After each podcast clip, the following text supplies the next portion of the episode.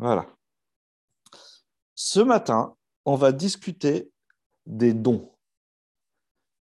Et on va discuter plus particulièrement, pas des dons, nos capacités qu'on a acquises euh, à travers nos formations ou les choses dans lesquelles on est fort, mais les dons spirituels.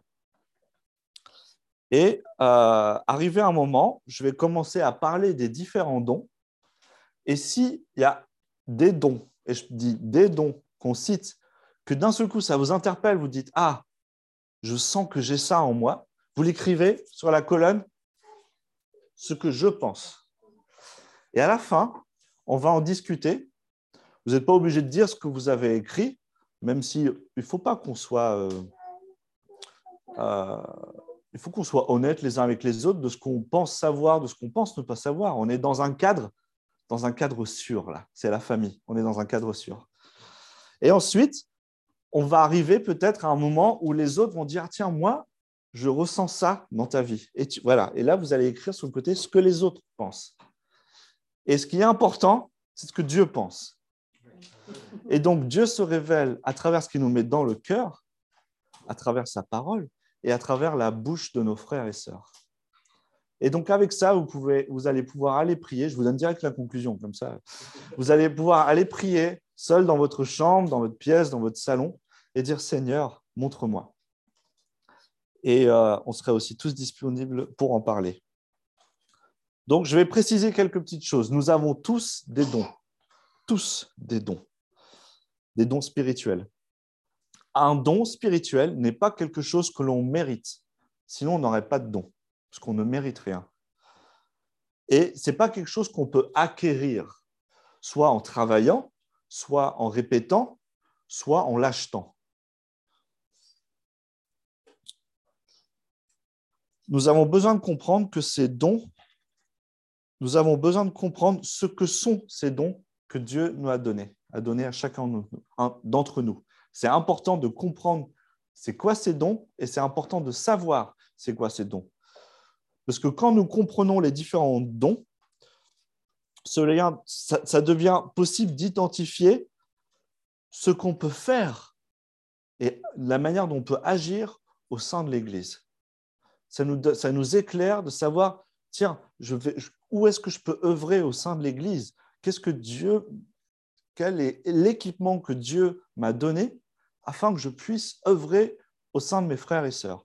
Et vous êtes, savez tous ce type de don pour œuvrer au sein de l'Église. Donc, newsflash, les pasteurs n'ont pas tous les dons. OK? Et on va en parler de tout ça. Et donc, on va lire en Romains 12. Dans Romains 12, pendant que vous le cherchez, nous avons une liste de ces dons spirituels. Romains 12. On a une, Paul nous donne une bonne liste des dons spirituels. Ici, on l'a déjà. Je pense que vous n'êtes plus très loin. C'est assez facile. Romains, c'est juste après Actes. C'est la plus grande lettre du Nouveau Testament et c'est d'ailleurs, pour la petite anecdote, la plus longue lettre euh, de, de l'époque euh, romaine que nous avons, mais toutes lettres confondues, séculier ou pas. Romain, la lettre que Paul écrit aux Romains, c'est la plus longue lettre qui a été écrite au premier siècle, l'Antiquité et euh, l'ère romaine.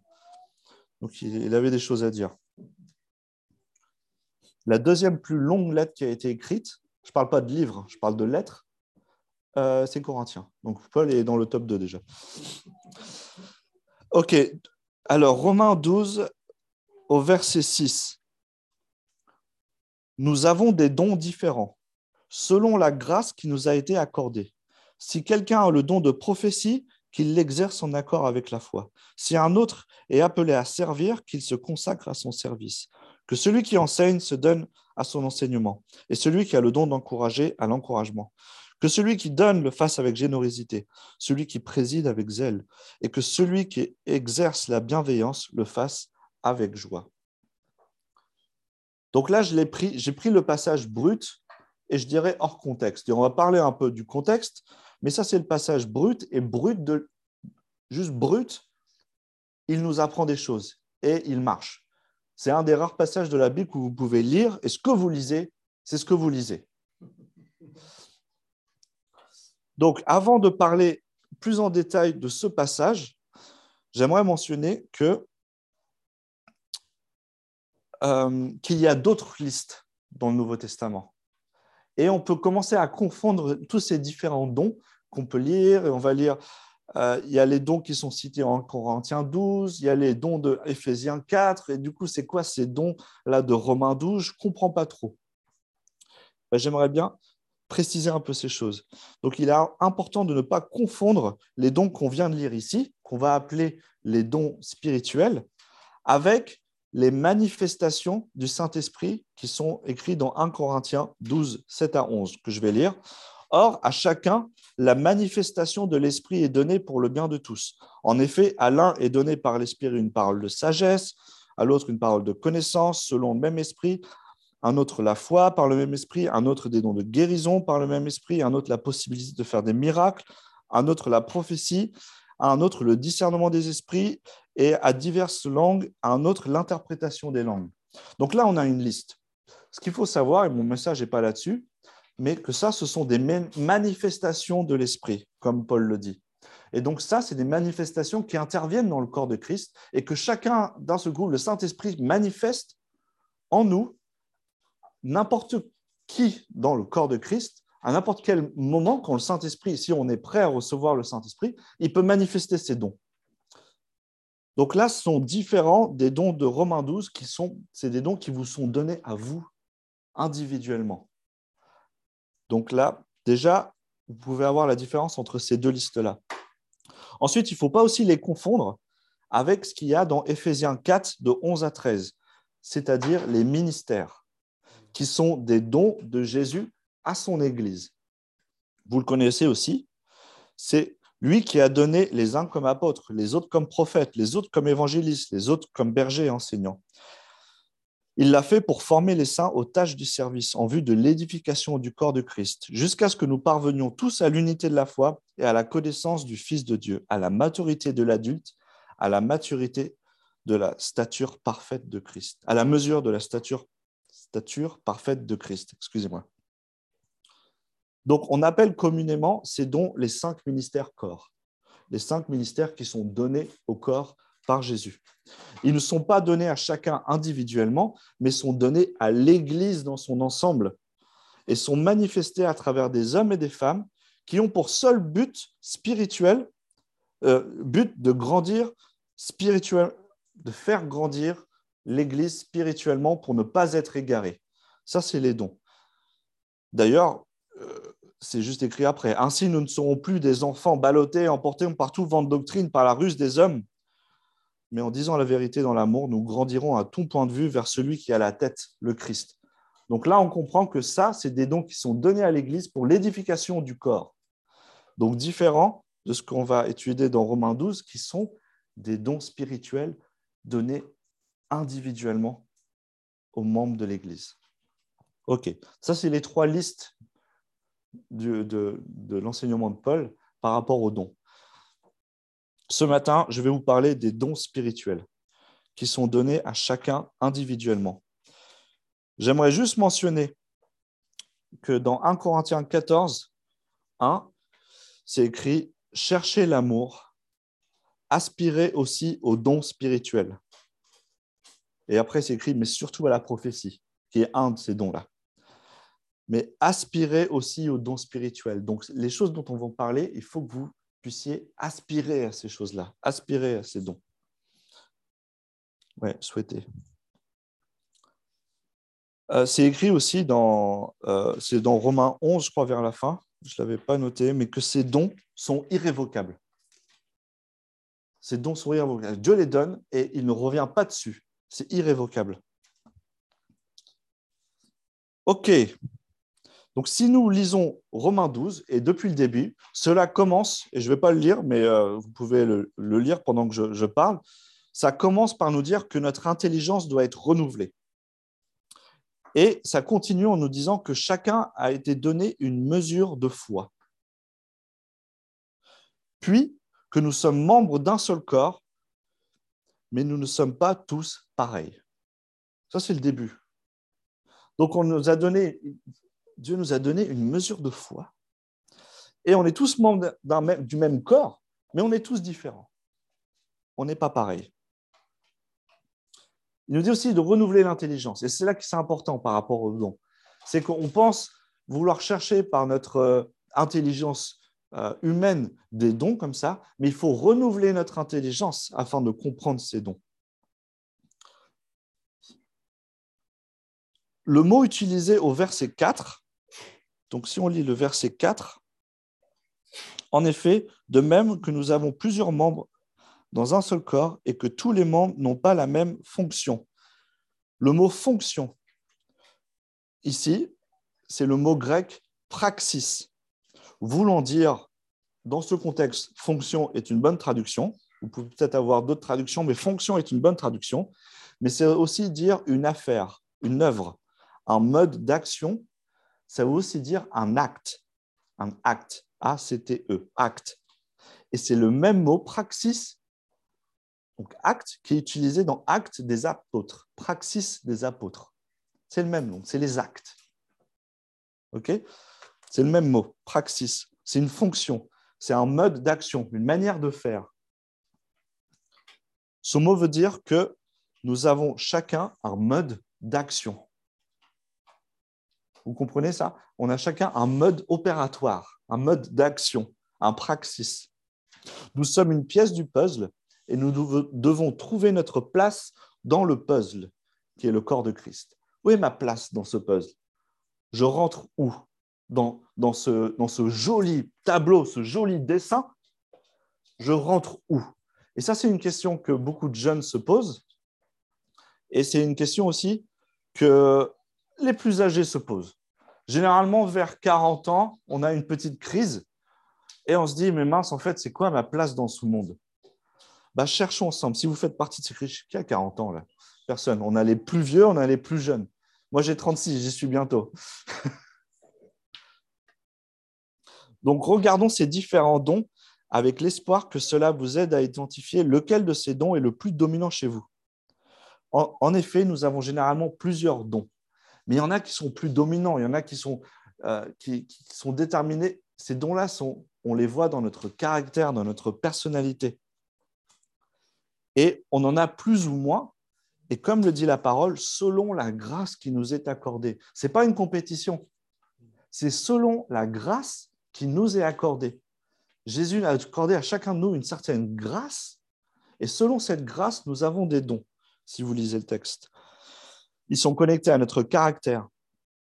Chacun de ces dons est présent dans nos vies, mais cela ne veut pas dire qu'ils sont égaux. C'est une combinaison unique qui nous rend parfaitement différents, une ADN qui vous rend vous.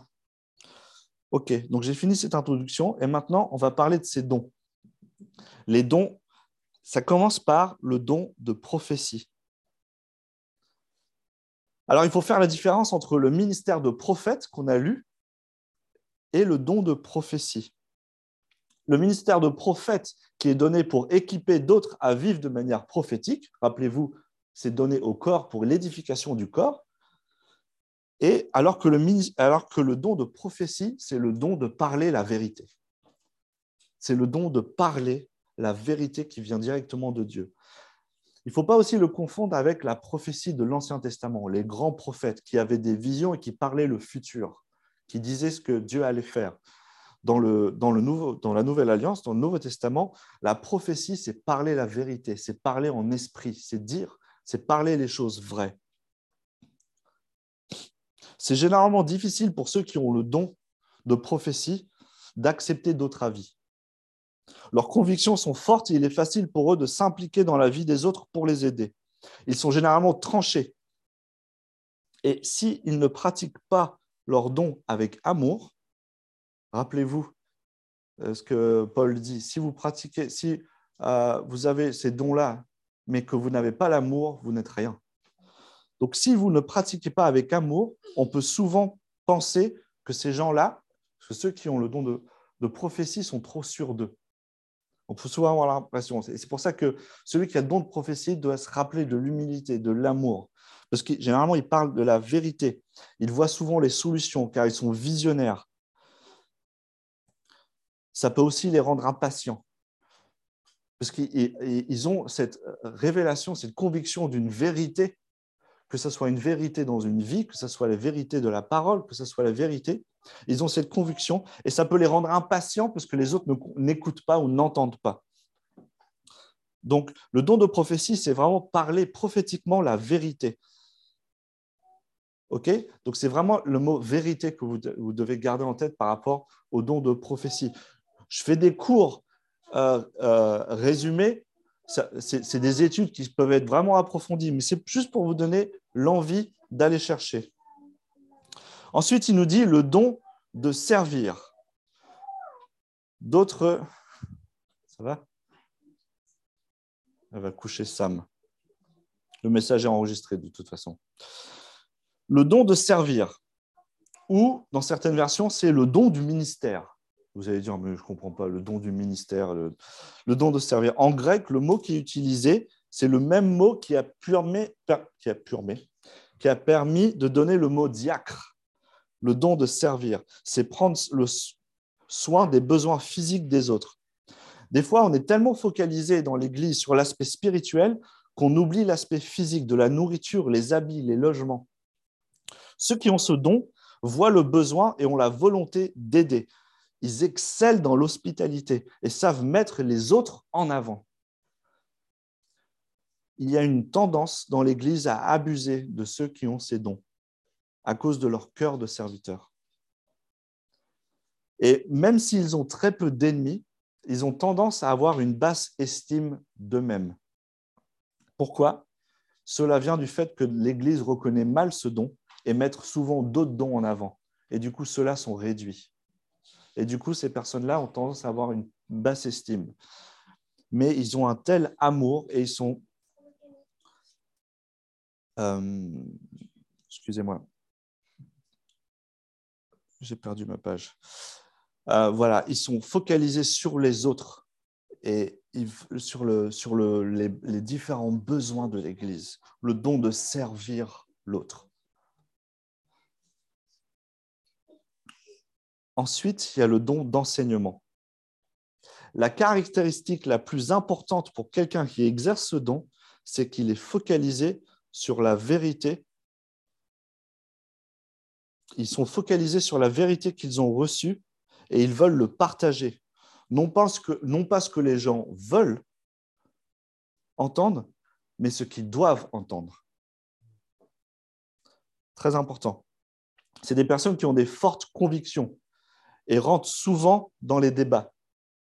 Ils, sont, ils donnent généralement plus de détails que nécessaire, n'est-ce pas Christophe? Car ils veulent s'assurer que les autres ont bien compris. Ils sont amoureux de la parole de Dieu. Et ils aiment creuser la parole de Dieu, avoir des conversations focalisées sur la parole de Dieu. Généralement, c'est des gens qui n'aiment pas les blablas. Et, et, rien contre les blablas. Mais généralement, c'est des personnes qui sont focalisées sur l'essentiel. Quand tu parles avec une personne qui a le don d'enseignement, il va généralement droit au but de ce qu'il a besoin de dire ou veut dire avec toi. Généralement, il va droit au but. Et donc, c'est très important la notion de vérité aussi. Euh, contrairement au don de prophétie qui lui proclame la vérité, euh, des choses qui ne sont pas visibles, donc créées, euh, celui dont d'enseignement plonge dans la parole et en sort la vérité et veut le partager. Ensuite, le don suivant, qui est écrit, et vous avez souvent, sûrement, une bonne partie d'entre vous tous, la version second 21. Malheureusement, c'est mal traduit. Le don d'encourager, ce n'est pas l'encouragement. Le vrai mot, ceux qui ont des versions plus anciennes, ou Darby ou, ou Louis II, ont exhorté. Le vrai mot, c'est exhorter. Le don d'exhorter. Encouragement, c'est mal traduit parce que ça diminue ce don. On est tous capables d'encourager. Ah, c'est bien, continue. Ok, ça, c'est pas le don d'exhorter. Le mot veut littéralement dire attirer plus près. Donc, c'est le don d'attirer plus près. Plus près de quoi? Plus près de Dieu, plus près de Jésus, plus près des autres, plus près de l'Église. Les personnes qui ont ce don ont une grande habilité à réconforter Il ne focalise généralement pas trop sur apporter la vérité, comme l'enseignant, mais plutôt sur rassurer et encourager, consoler. Le Saint-Esprit, d'ailleurs, c'est écrit dans la parole que le Saint-Esprit est notre réconfort. C'est un dérivé du même mot, exhorter. Le Saint-Esprit est celui qui nous exhorte. Et donc celui qui a le don d'exhorter est celui qui fait toutes ces choses. Ceux qui exhortent se retrouvent souvent avec des inconnus ou des, personnes hors de l'Église ou dans l'Église, et ces personnes leur partagent souvent leur peur et leur anxiété. Et en rien de temps, ils se retrouvent à les encourager et à les rassurer, les réconforter. Donc vous êtes peut-être cette personne et vous disiez, c'est marrant, je parle avec quelqu'un et très rapidement la personne se confie à moi et vous vous retrouvez d'un seul coup à être un réconfort, à être rassuré, et vous les exhortez à persévérer dans la difficulté, à chercher Jésus, à continuer. Et ce don est souvent confondu à tort avec celui d'enseignant. Dans l'Église, il y a ceux qui ont le don d'enseignant et ceux qui ont les dons d'exhorter. Certains qui ont le don d'enseignement aussi le don d'exhorter. N'oubliez hein. pas que on a différents dons selon la grâce qui nous est donnée. Mais ces deux dons qui sont une fonction différente. Enseigner, c'est je prends la vérité, j'enseigne la saine doctrine. Généralement, ce que je suis en train de faire maintenant, c'est-à-dire que là, vous n'allez pas partir de ce message en étant encouragé, boosté pour votre semaine. Vous allez partir avec des connaissances bibliques doctrinales. Alors que quelqu'un qui apporte une exhortation, vous allez repartir encouragé pour pouvoir persévérer dans votre vie euh, de chrétien, chercher plus le Seigneur, prier plus, aller plus de l'avant, faire des disciples. Ça, c'est de l'exhortation. Donc, c'est deux dons différents. Dans notre Église, nous avons la grâce d'avoir ces deux dons dans, ceux qui apportent la prédication. Prédicateur ne veut pas dire enseignant. Tu peux aussi être quelqu'un qui exhorte. Généralement, et ça c'est un cas général, les hommes sont plus à même à être des, dons d'enseignement et les femmes sont plus à même à être des, dons d'exhortation. Parce qu'il y en a qui parlent avec la, la les mots, euh, l'homme qui est plutôt la rigueur et la, euh, la, pardon, la concentration, la justesse, et la femme est, plutôt comprend les émotions. Et donc l'exhortation parle aux émotions. Sois fort, persévère, continue, on est avec toi. Vous savez, on exhorte quelqu'un.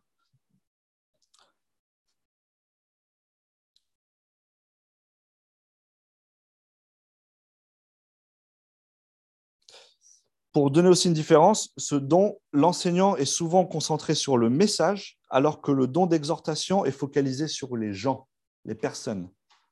Voilà la différence. Euh, généralement, ces gens ont un besoin d'avoir du monde autour d'eux. Ils ont besoin d'être dans une équipe. Ils veulent toujours savoir, et dans une équipe, ils veulent toujours savoir ce que les autres pensent. Ça, c'est un petit indice aussi. Ensuite, nous avons le don de donner. Alors, la première chose qui vient dans notre tête, là tout de suite, c'est l'argent. Et il est vrai que ça en fait partie, le don de donner. Mais le mot grec ici, il veut littéralement dire transmettre. Mais pas dans la notion de transmettre un savoir, transmettre tout le reste.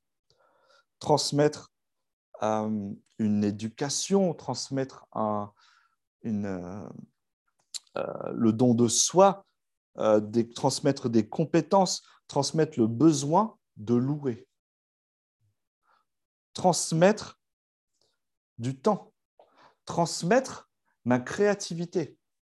La personne qui est là, qui conduit la louange, est en train de transmettre le désir de louer le Seigneur.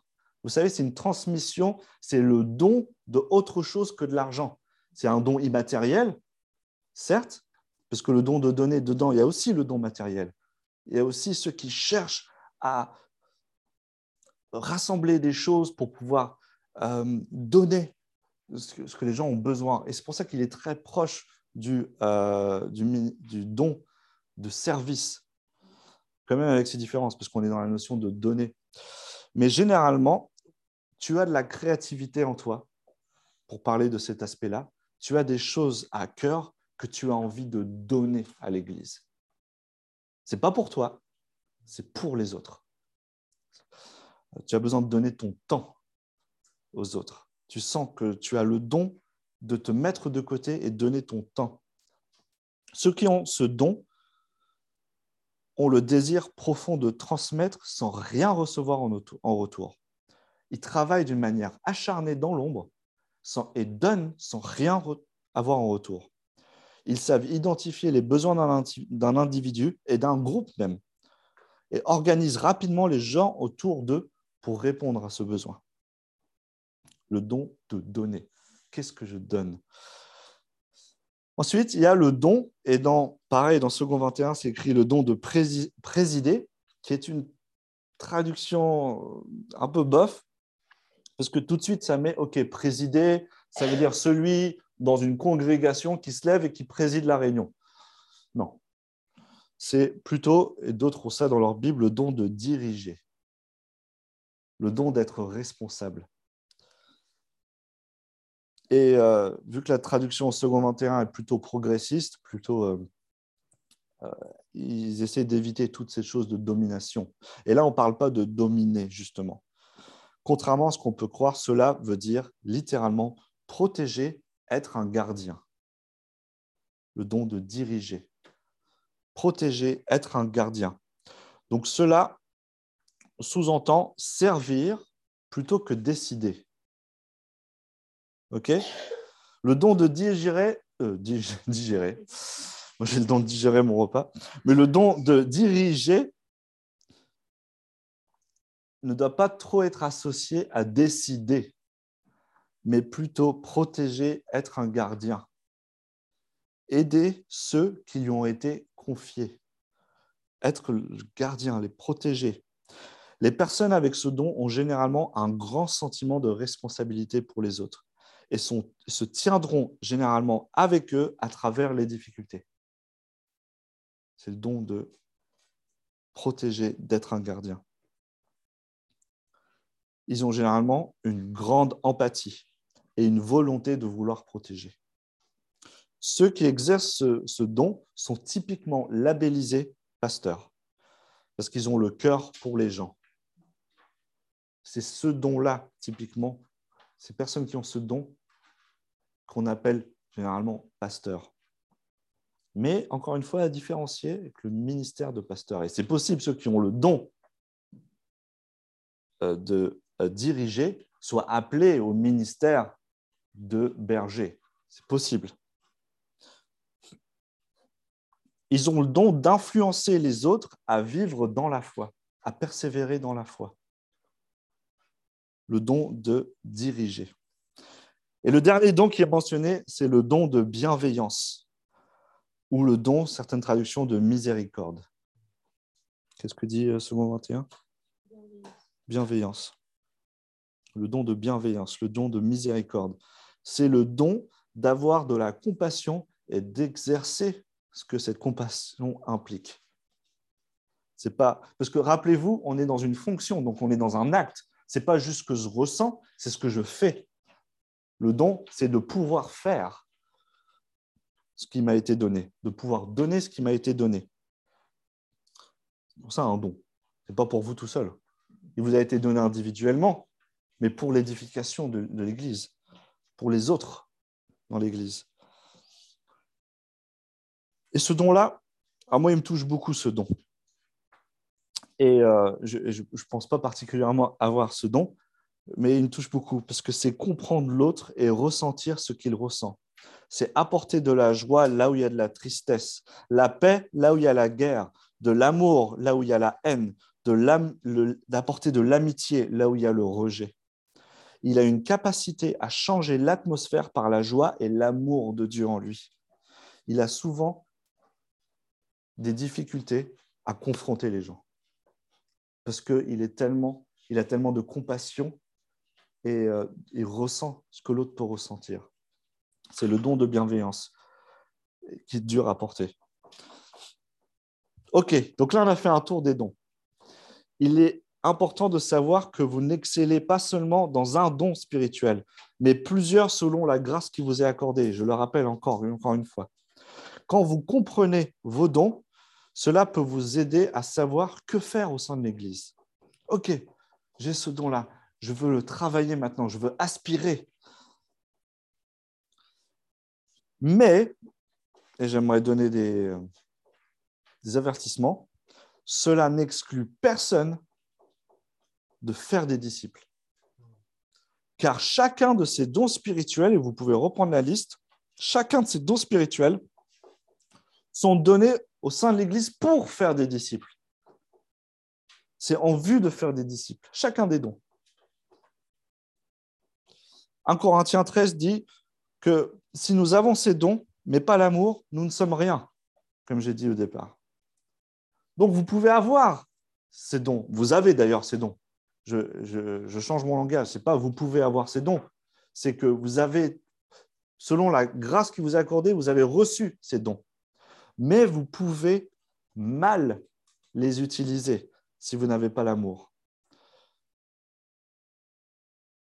Et, vous avez vu, et là, je n'ai pas fait attention, mais à chaque fois, Paul nous exhorte à bien pratiquer ces dons en donnant à chaque fois un qualificatif. Si vous avez vu. Si quelqu'un a le don, le prophétie, qu'il exerce en accord avec la foi.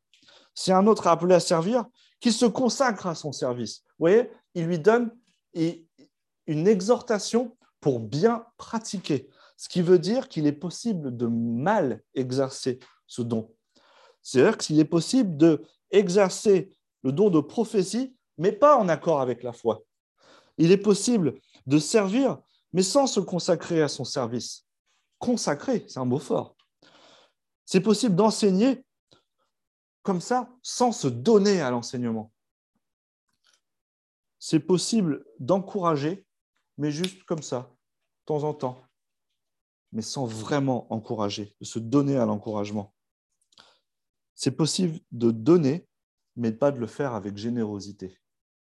Et là, il nous dit donner, qu'il le fasse avec générosité. Celui qui préside, donc celui qui dirige, qu'il le fasse avec zèle, le zèle, le zèle de la foi.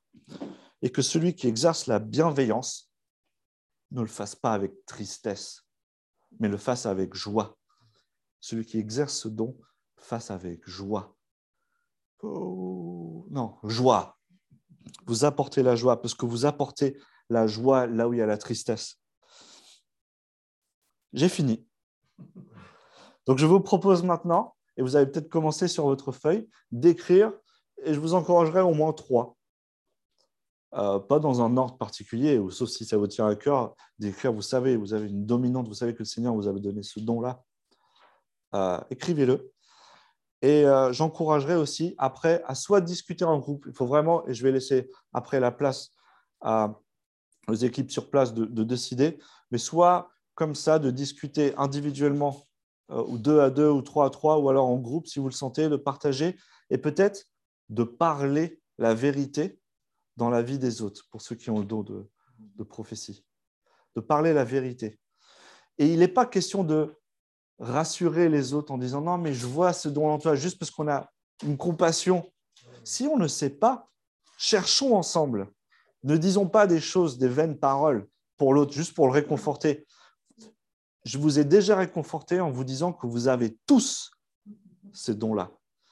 C'est juste une question de maintenant, Seigneur, montre-moi à travers ce que tu me mets dans le cœur, mais à travers aussi la parole des autres. Donc, euh,